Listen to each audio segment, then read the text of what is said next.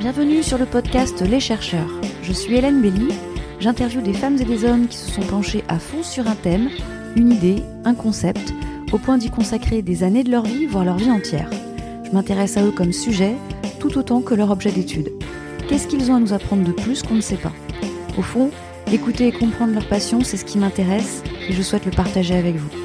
Si vous avez envie de poursuivre le voyage initiatique dans la tête et les pensées de ces chercheurs, leurs publications seront évidemment mentionnées dans le lien de ce podcast. Très bonne écoute à tous. Dans cet épisode, j'ai interviewé Erwan Taverne, cofondateur de l'association Garcon, groupe d'action et de recherche pour la contraception. J'ai découvert ces actions à la suite de mon entretien avec Leslie Fonkern, sociologue de la santé, ayant mené une étude sur les usages de la pilule contraceptive auprès d'un groupe d'adolescentes. Par opposition, qu'en est-il alors des contraceptifs destinés au sexe masculin? Vous découvrirez à quel point aborder la question de la contraception et donc de notre sexualité est un sujet de société en soi. Un peu comme une histoire à tiroir, la politique contraceptive ouvre le champ de questionnement plus vaste qu'il n'y paraît de prime abord. Alors laissez-vous emporter par ce sujet à fort enjeu. Petit aparté, cette interview a été réalisée dans les locaux de la fac de Toulouse Jean Jaurès et ce jour-là, pardonnez-moi, j'avais un peu perdu ma voix. Bonjour Erwan, bienvenue dans le podcast Les chercheurs. Pour éviter une grossesse non désirée, il existe divers modes de contraception, généralement proposés et destinés aux femmes. Toi Erwan, tu essaies de populariser une méthode quelque peu originale, le slip chauffant, que tu as surnommé boule au chaud, véritable sous-vêtement contraceptif conçu spécialement pour la jante masculine. Je vais te laisser te présenter auprès de nos auditrices et auditeurs qui ne te connaissent pas encore. Alors dis-nous qui est Erwan Taver? Pour faire simple, j'ai 43 ans, pas d'enfant, pas l'intention d'en faire. Euh, et je ne suis pas non plus en relation de couple très établie. Hum, j'ai commencé à utiliser la méthode thermique il y a maintenant presque 7 ans. Et effectivement, j'ai eu envie de commencer à faire connaître euh, ça, ça me convenait bien. Euh, j'ai rejoint euh, d'autres personnes qui, étaient impliquées là-dedans, mais qui étaient très loin. Hein. Il y avait un, collectif en Bretagne, le collectif Thomas Boulou, et puis l'association Ardecom, qui était René de, de ses cendres, et donc voilà, en échangeant avec ces personnes-là, euh, on a essayé de voir comment est-ce qu'on allait pouvoir euh, faire émerger le sujet et pas seulement justement de la méthode thermique, mais la contraception dite masculine en général, et pas seulement euh, sous le prisme des techniques de contraception, mais aussi beaucoup des enjeux que, que ça soulève. D'accord, ouais, parce que tu as vu que c'était c'est pas simplement le, slip chauffant qui est un, élément euh, presque novateur, c'est bien plus large que ça en fait. Ça, ça, ça amène à un changement beaucoup plus global que de promouvoir ce, slip chauffant. Il faut savoir que ce dispositif et cette méthode ont été euh, envisagés, expérimentés il y a déjà une bonne quarantaine d'années, c'était à la fin des années 70 et ça s'inscrivait déjà euh, dans le prolongement des luttes féministes pour euh, le droit à l'avortement et la contraception. Donc depuis le, depuis le début, la, question des, enjeux, elle se pose. Ça pour nous, c'était une évidence. Après, la, manière, la manière dont on, dont on va envisager ça, elle, elle, se questionne. Moi, quand je suis arrivé là-dedans, c'était juste après les débuts de la crise de la pilule. Et donc il y avait un discours euh, anti-hormones dont j'étais euh, moi-même imprégné. Et euh, c'est sûr qu'en discutant avec les gens d'Ardecom qui avaient vécu cette arrivée de la pilule, qui avait, qui avait été une révolution, et qui étaient du coup très attachés aux méthodes hormonales en général, ça a permis de, changer mon regard et de comprendre l'importance d'être sur une, une posture pro-choix, c'est-à-dire de présenter un éventail des possibles et de laisser chaque personne déterminer ce qui lui convient à ce moment-là de sa vie. Mhm. Et ton, ton combat commence depuis quand en fait? Enfin, tu l'as débuté quand ce combat? Je ne sais pas si j'ai envie de parler de combat. J'aime bien parler d'action. Mhm. Euh, alors, bon, moi, assez rapidement, hein, quand j'ai commencé euh, à utiliser cette méthode pour moi-même, j'ai senti que j'avais envie de la partager. C'est quelque chose que j'ai eu l'habitude de faire sur d'autres thématiques. Et donc pour moi c'était assez évident. Euh, de m'impliquer là-dedans. Je ne savais pas encore euh, à quel point je le ferais. Bon, il se trouve que j'y suis euh, à plein temps depuis euh, quelques années maintenant. Et ouais, ouais c'est un sujet très très intéressant. Je, sais que tu es parti de, aussi des travaux de, recherche d'un chercheur toulousain. tu peux nous en parler justement? Alors Roger Mieuxet, donc il faisait partie du groupe de Toulouse, puisque tout ça, ça a commencé à la fin des années 70 avec une, euh, une publication dans Libération, euh, une proposition d'avancer euh, sur la question des, méthodes de contraception dites masculines. Et la plupart de ces 200 personnes se sont tournées vers une méthode hormonale qui a été, qui a été proposée par un endocrinologue qui est à Paris. Mais le groupe de Toulouse avait envie d'une méthode non hormonale. Et on savait que la chaleur a un effet délétère sur la production de spermatozoïdes. Donc ils se sont dit plutôt que ça soit euh, considéré comme un problème de fertilité, est-ce qu'on ne pourrait pas en faire une solution de contraception? Et dans ce groupe-là, il y avait Roger Mieuxet, qui était voilà, à l'époque un simple militant en train de faire ses études de médecine, et qui, euh, et qui en a fait le fil de directeur de sa carrière d'andrologue.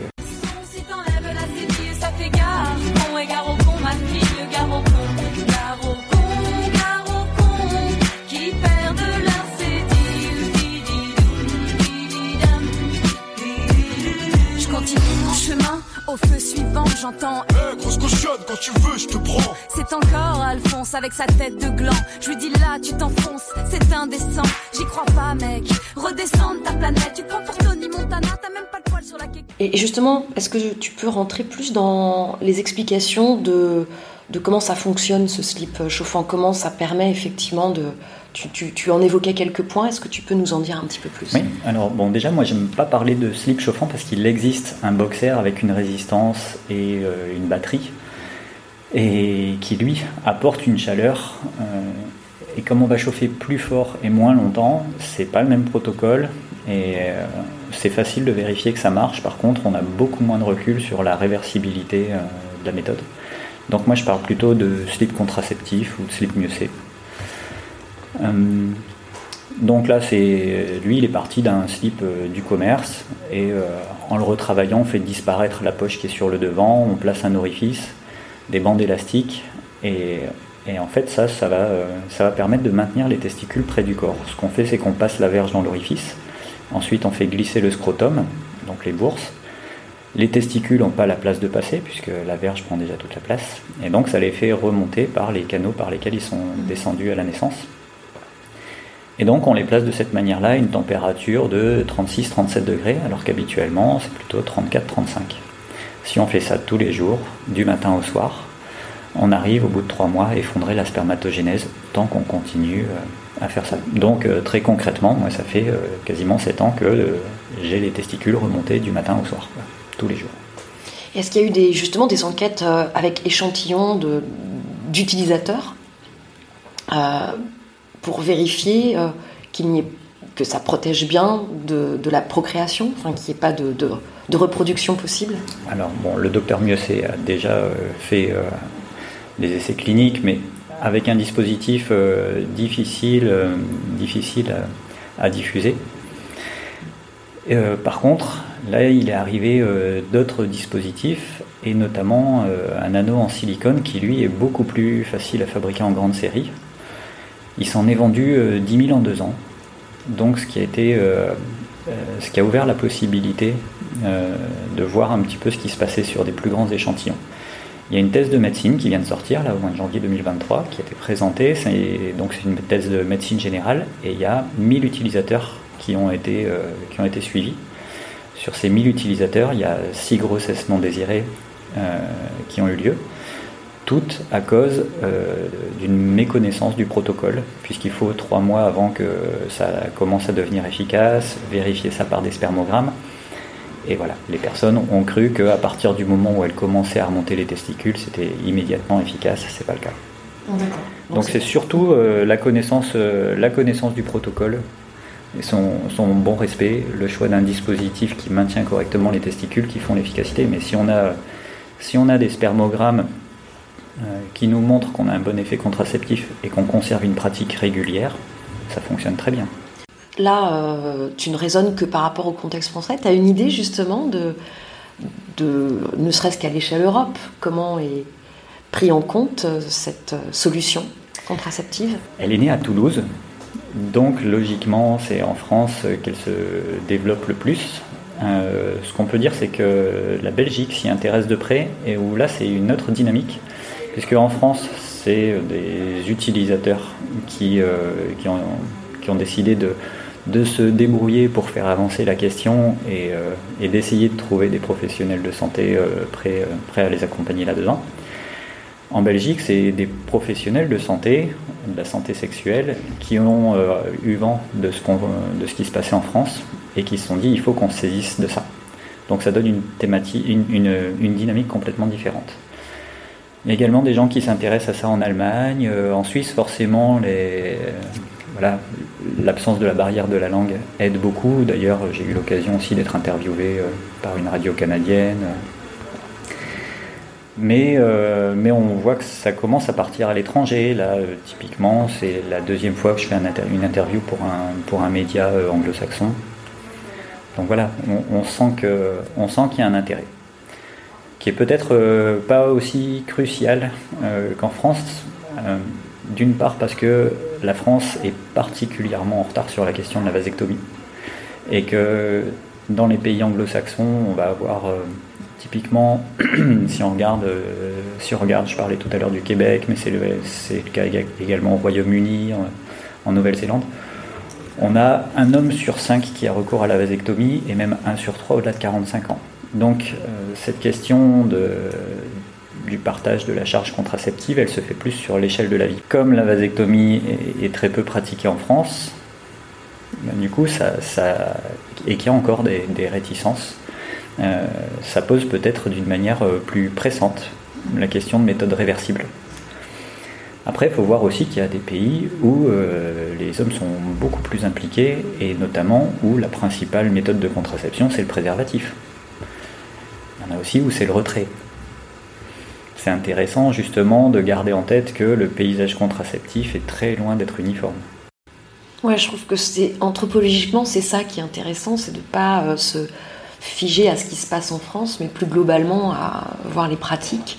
Elles sont souvent euh, en lien aussi avec euh, euh, des pratiques religieuses, enfin, le fait de, voilà, de, suivre des, préceptes religieux.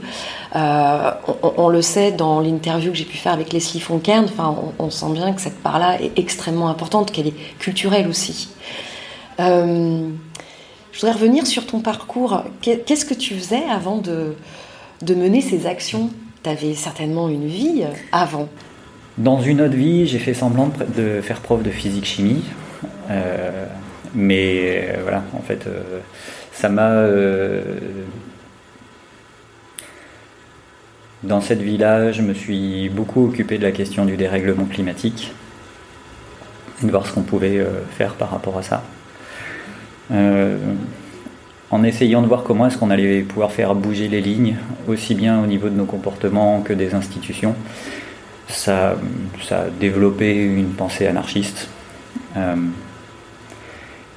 et puis à un moment, j'ai eu besoin, euh, j'étais dans une posture de militant qui était épuisante et je savais, euh, je savais que ça allait prendre cette direction-là, puisque j'avais, compris qu'il y avait une histoire de course contre la montre. Donc j'avais décidé d'en faire beaucoup pour essayer de, participer à la mise en place d'une dynamique. Et puis euh, voilà, quand j'ai été épuisé, euh, je, me, je, me, suis arrêté. Euh, et de fil en aiguille, à un moment, j'ai eu besoin de prendre une grande bouffée d'air. Donc j'ai arrêté de travailler, je suis parti sur la route à vélo. Il m'est arrivé quelques, quelques péripéties. Et puis voilà, après quelques, quelques temps, je suis allé m'installer en Ariège. Et c'est ça qui a, de fil en aiguille, permis que je, je m'intéresse à, cette méthode thermique et, et que ça devienne euh, une part importante de mon quotidien.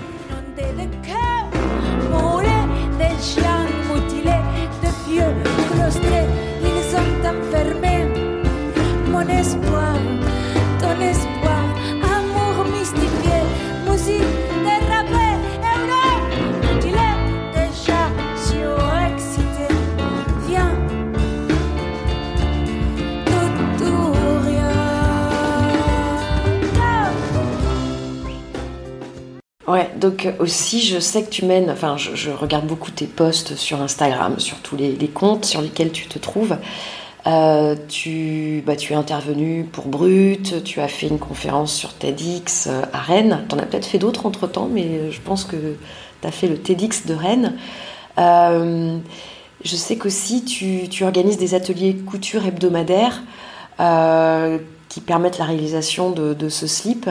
Donc il y a plein d'actions comme ça que tu mènes qui sont très concrètes pour euh, promouvoir, pour euh, euh, tout simplement aussi rentrer dans de l'action concrète sur de la réalisation de, de slip. et tu mènes aussi des actions auprès du gouvernement pour changer les lignes, pour interpeller le gouvernement. Euh, je sais que tu as mené une action que je trouvais intéressante au niveau du titre. Ça m'a aussi interpellée. C'est ça qui m'a donné l'envie de, t'interviewer. C'est une intervention euh, que tu avais intitulée L'impuissance publique. Mhm. Je trouve que ce titre, il est extrêmement fort. Mhm. Et euh, elle est assez récente, hein, cette, cette, interpellation que tu as faite au gouvernement. Elle, date de, il y a quoi Elle date de, de, septembre 2022 Oui, oui, oui. Donc, euh, pourquoi l'as-tu. Euh, qu'est-ce qui t'a. Enfin, euh, la jeunesse de cette action, la jeunesse même du titre, je la trouve très forte. Et qu'est-ce qui s'est passé ensuite? Est-ce que tu peux nous raconter ça? Ça illustre bien ton, action, je trouve. Comme je disais, j'ai développé une pensée anarchiste et je ne m'attends pas à ce que la solution vienne des institutions. Mais je pense que c'est important de créer un rapport de force et que pour que ça puisse vraiment se banaliser, c'est important de, travailler aussi sur et avec les institutions. Je suis très inspiré par euh, justement la, lutte pour le, droit à l'avortement. C'est la pratique euh, qui a obligé le gouvernement à légiférer sur la question. Et on voit actuellement à quel point c'est compliqué d'avancer. Hein. À l'heure où on est en train de faire l'enregistrement, euh, on est le, lendemain de, la proposition de constitutionnalisation euh, de l'IVG au Sénat. Euh, et, on voit que c'est encore loin, loin d'être gagné. Là, il y a une petite avancée, mais on pourrait, s'attarder, sur la formulation qui a été retenue et sur le chemin qui reste à parcourir. En tout cas, moi, il m'a semblé vraiment important de, créer un, antécédent, en fait, une série d'antécédents. Donc, on a écrit plusieurs euh, lettres ouvertes euh, au, ministre, ministre, de la Santé. Euh, également forcément l'égalité. et puis et puis l'Association française d'urologie, la Société d'andrologie langue française, parce qu'il faut impliquer également les professionnels de santé euh, concernés. Donc ce travail de, fond, il me semble nécessaire, mais tout en ayant en tête qu'on ne doit pas attendre que, que ça se débloque à ce niveau-là. C'est vraiment pour moi l'augmentation du nombre d'utilisateurs qui, clairement fait que euh, les institutions commencent à se poser des questions. Là, typiquement, j'étais le, 20 janvier euh, invité par la Société d'andrologie de langue française qui euh, proposait une journée scientifique à laquelle participaient les ministères dont je parlais tout à l'heure et puis également l'Association française d'urologie. Et ça, ça n'a été possible que parce qu'il y a eu un grand nombre d'utilisateurs qui sont arrivés avec cet anneau en, silicone. Et même si euh, les ventes ont chuté depuis qu'il y a eu cette interdiction de police sanitaire, le fait que euh, on continue nous à être euh, présents sur le terrain, qu'on ait développé la possibilité de faire les anneaux en do it yourself, et donc ce qui rend la tâche beaucoup plus compliquée hein, pour, pour la NSM, l'Agence nationale de sécurité du médicament, nous empêcher de, fabriquer, de nous procurer des dispositifs. Le fait qu'on ait aussi euh, des dispositifs textiles, on a parlé du, slip contraceptif, on a aussi euh, un autre modèle qui s'appelle le jockstrap, c'est plutôt celui-là qu'on propose pendant les ateliers. Voilà, le fait qu'on ait une autonomie sur la mise en œuvre de, ces, méthodes oblige les institutions à s'y intéresser. Justement, euh, un des utilisateurs qui, qui, était présent lors d'un des ateliers il était interviewé par Brut et je trouvais que ses propos étaient là aussi très intéressants et, lourds de sens et tu vas peut-être pouvoir justement les développer. Cet utilisateur disait que le, le, slip contraceptif était pour lui le moyen de se réapproprier donc sa contraception, mais aussi surtout de se réapproprier sa masculinité. Donc là, on, voilà, on va plus haut encore. Le but du but, c'est encore plus vaste comme, comme enjeu finalement. D'être sur une pratique qui, euh, qui s'inscrit vraiment euh, dans notre chair, qui, qui, vient questionner notre rapport euh, à notre propre corps, et puis la relation qu'on a à nous dans la question des risques qu'on prend ou pas, la relation à nos partenaires et moi, j'aimerais bien qu'on se questionne au-delà de ça, parce que je vois beaucoup, euh, beaucoup de ces hommes qui viennent trouver une solution pour eux, parce que leur partenaire galère. Mais qu'est-ce qu'on arrive à construire euh, plus collectivement, plus politiquement, pour que euh, les, autres, les autres femmes avec lesquelles ils, n'ont pas et n'auront pas de relations sexuelles puissent également, puissent également avancer sur ces questions-là? Est-ce qu'on peut avancer sur d'autres questions que la, charge contraceptive On sait que typiquement tout ce qui est tâches ménagères, charge parentale, etc., les inégalités salariales, sur toutes ces questions-là, euh, il y a encore un gros gros boulot à faire. Voilà.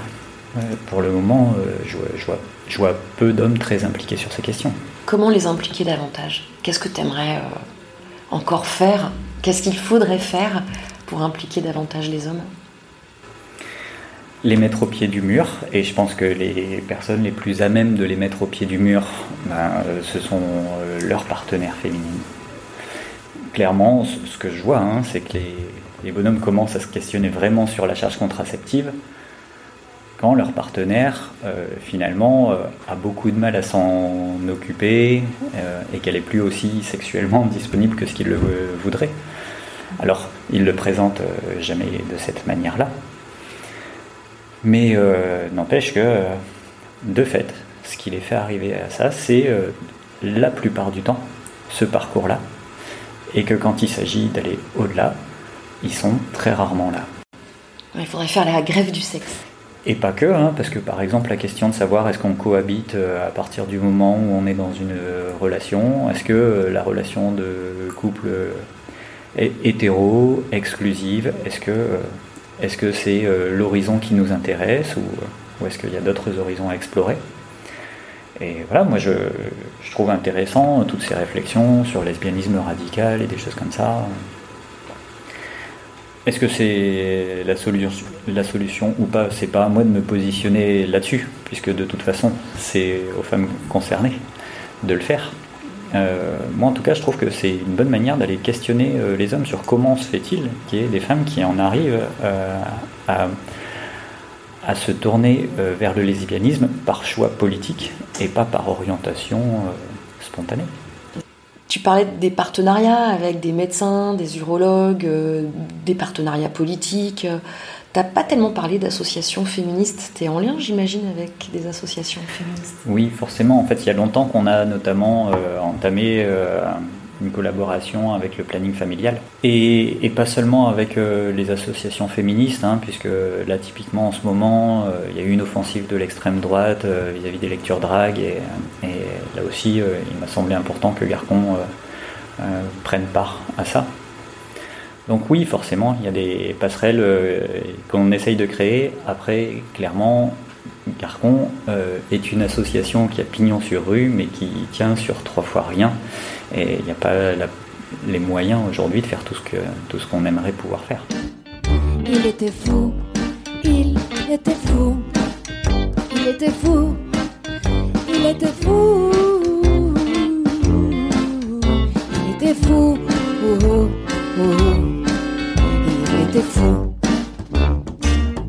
Il marchait nu, il marchait nu dans la rue des Clodettes.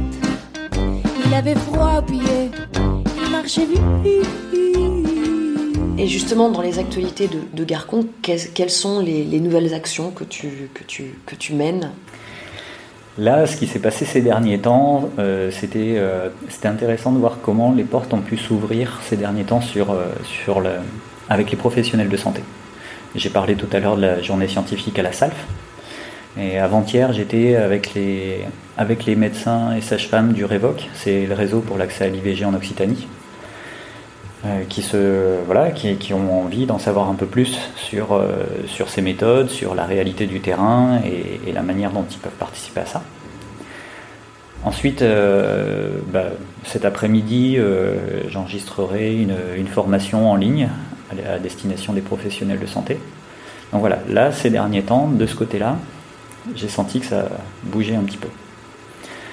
Euh, également, ce que je peux, ce que je peux noter, c'est que euh, quand on a commencé, il y a, bon, moi je vous ai dit, c'était il y a 7 ans, on était 7-8 euh, personnes à faire nos réunions, à se demander comment est-ce qu'on allait faire émerger cette thématique et en faire un sujet de société. On a vu qu'aujourd'hui on a vraiment bien avancé sur la question. Et on a maintenant une quinzaine de, groupes qui se sont constitués et qui proposent euh, des ateliers. Alors pour le moment, ça reste modeste, hein, c'est en général plutôt de l'ordre euh, d'une fois par mois. Et c'est généralement porté par deux ou trois personnes. Mais n'empêche, on sent qu'il y a quelque chose qui, petit à petit euh, se met en place. On voit aussi que le traitement médiatique n'est plus le même. Quand j'ai commencé, c'était dénigré, moqué énormément. C'était beaucoup, beaucoup traité sur le, sur le ton de la plaisanterie. Et là, euh, non seulement c'est traité avec euh, davantage euh, d'intérêt, et puis aussi sur des médias de, de plus en plus grand public. on, a, on est passé au TF1 de 20h, dans Envoyé spécial sur France 2, sur France 3 aussi il y a eu des choses, qui, France 3 même produit deux documentaires, coproduit deux documentaires sur le sujet. On est, euh, on est également sur toutes les radios, etc. On, voit que dans les médias, il y a eu une, énorme avancée, si ce n'est que c'est quand même finalement beaucoup envisagé. Alors, on dit partage de la charge contraceptive. Moi, ce que je constate, c'est plutôt un transfert de la charge contraceptive. Voilà, les journalistes qui traitent le sujet, sont généralement des femmes et qui aimeraient bien euh, pouvoir euh, se, défaire de, la charge contraceptive. Moi, je pense que c'est important d'aller creuser la question des enjeux et de se demander euh, pourquoi les hommes ne feraient pas aussi leur père, mais, mais pourquoi est-ce que on n'utiliserait pas plusieurs méthodes, puisque aucune n'est efficace à 100%. Et donc, euh, chaque personne se responsabilise sur le devenir de ses gamètes. Ça me semble intéressant. Quand tu évoques la, charge mentale contraceptive, euh, tu l'évoquais déjà dans, tes propos, euh, les liens sont tout à fait les mêmes avec la charge mentale plus globale des femmes dans, le foyer. Donc on est toujours sur les mêmes questionnements liés à cette charge mentale. Et qui n'est pas, qu'une, qui n'est pas que mentale, hein. c'est aussi euh, une charge qui pèse sur les corps. Euh, tout ça, c'est important de, s'en rappeler. Moi, quand j'ai commencé à faire des présentations sur ces différentes méthodes, non seulement les hommes, mais aussi les femmes se disaient, mais on peut quand même pas en demander autant aux hommes.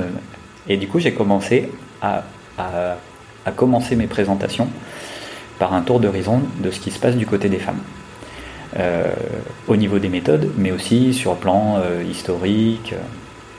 Et, là, en fait, ça permet de mettre les choses en perspective. Et du coup, quand je présente les méthodes euh, qu'on peut proposer aujourd'hui, ça les rend beaucoup plus acceptables. Oui, c'est une pure question de politique. Et cette question politique, elle traverse les hommes, les femmes, voilà. Et, et, souvent, ce sont les femmes, effectivement, qui, qui empêchent que les choses puissent euh, évoluer parce qu'elles ont tellement intégré euh, les, injonctions qui leur sont faites qu'elles euh, ne s'autorisent pas, elles n'estiment pas possible que ce soit l'homme qui s'empare de telle, de telle ou telle action, situation, parce que les choses sont ainsi. Et ça, c'est très très fort culturellement, et c'est aussi une question politique, et on sait très bien que quand ça touche l'intime, c'est extrêmement difficile, les lignes sont extrêmement difficiles à, bouger. Oui, et puis euh, moi, je pense qu'on a intérêt à aller questionner ces sujets-là ensemble, parce que je pense que, quel que soit notre genre, on participe d'une manière ou d'une autre à entretenir cette binarité des genres, et que je pense que globalement, tout le monde y perd, mais que tout le monde y trouve quand même quelques petits intérêts euh, qu'on a du mal à, remettre en question, à lâcher. Et je pense que c'est important d'aller euh, observer ça. Euh, je crois que c'est important de sortir du triangle de Cartman, sauveur, persécuteur, victime et de se responsabiliser sur notre euh, part de responsabilité euh, dans ce qui se passe et de ne pas endosser euh, la totalité de, la responsabilité de tout ce qui se passe, mais de, se demander comment, comment on partage cette responsabilité, comment on participe à ces dynamiques. C'est ce qui permet de trouver, de, trouver des, moyens de faire autrement et de décider de faire autrement. Toi qui as été enseignant, je, je, ne sais pas si tu étais enseignant au collège ou lycée, mais justement, le, le, changement de ligne, il, peut s'opérer en, en, évoquant tes actions auprès d'un public euh, collégien, lycéen. Euh, le gouvernement actuellement le fait pour toutes les questions liées au harcèlement. le harcèlement, ça touche la question du, de, la différence de sexe ou justement des changements de ligne. parce que le harcèlement est souvent opérer sur des, des jeunes garçons qui, qui, ont, euh, qui ont des orientations sexuelles qui ne sont pas normées. Euh, et du coup, c'est vrai que tes actions pourraient avoir un écho euh, auprès de, de, la jeune, des jeunes d'aujourd'hui. Est-ce que tu aurais envie de le faire, ça? Oui, j'ai déjà eu l'occasion hein, d'intervenir en lycée. Et je pense que c'est important d'aller très tôt sur ces questions. Et je pense que euh, là, typiquement, euh, la loi de 2001 prévoit des séances des bras, éducation à la vie relationnelle, affective, sexuelle, dès l'école primaire. Et euh, un certain nombre de personnes, dont Macron, ont du mal à comprendre en fait de quoi il s'agit. Mais en fait, il s'agirait déjà de faire en sorte qu'un enfant très jeune euh, prenne conscience que son corps lui appartient et qu'un adulte euh, qui vient partager une intimité euh, physique avec lui, c'est quelque chose à questionner franchement, qu'il y, a voilà, a un malaise là, et que le problème ne vient pas de l'enfant, et qu'on et est là pour l'accompagner. Mais sauf que voilà, on connaît les, les chiffres de l'inceste, c'est une c'est une bombe à retardement. Est-ce qu'on est que est qu'on a envie de traiter cette question-là ou est-ce qu'on se dit que c'est plus facile de laisser les gamins se faire violer? Ben voilà. Pour moi, la, réponse est dans la question. On voit, on, fait semblant de redécouvrir les, statistiques sur le sujet à chaque fois qui sont de nouveau publiées. C'est également euh, apprendre à être à l'écoute de ses émotions et de les respecter. Je pense que justement ces questions de harcèlement, euh, devraient être travaillées bien avant euh, d'arriver au collège, qu'on pourrait euh, inscrire très tôt dans les questionnements des enfants, ces, ces, problématiques-là. Donc ça, oui, pour moi, ça se traite vraiment à l'école primaire et ça pourrait même être fait avant.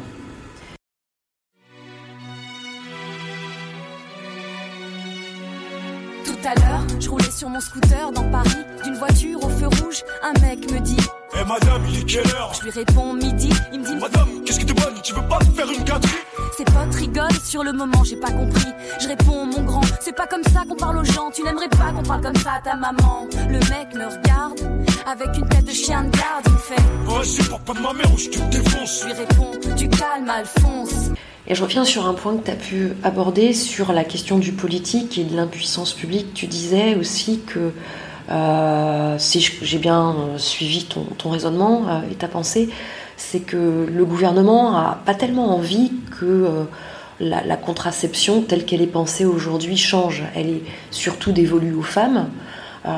pourquoi, à ton avis, politiquement, on ne veut pas que ça change à ce niveau-là? Ça, veut dire quoi? On, est vraiment dans une structure patriarcale, ça, ça ne fait que démontrer cela?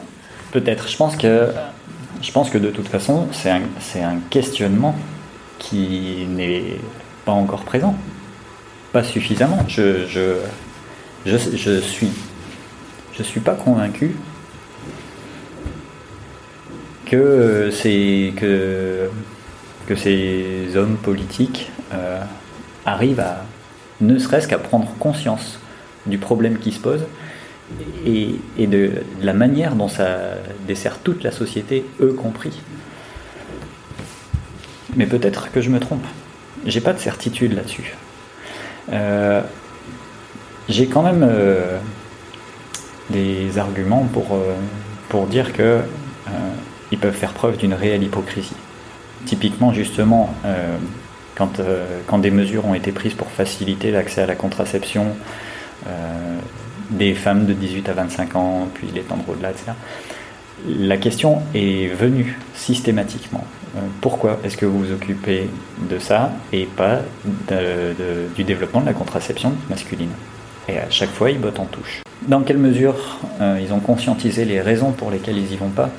J'ai pas encore de réponse. Et c'est pour ça que toi, tu, sens bien que l'action, euh, si, elle, peut changer fondamentalement, elle, le pourra si, les femmes s'emparent pleinement elles-mêmes aussi de ce sujet-là et qu'elles dans leur intimité, qu'elles puissent changer les lignes intimes, à savoir qu'elles euh, décident de ne plus prendre de contraceptif elles-mêmes et qu'elles euh, obligent ou qu'elles invitent leurs compagnons à, à, voir les choses autrement. C'est ça aussi Pas du tout. Non.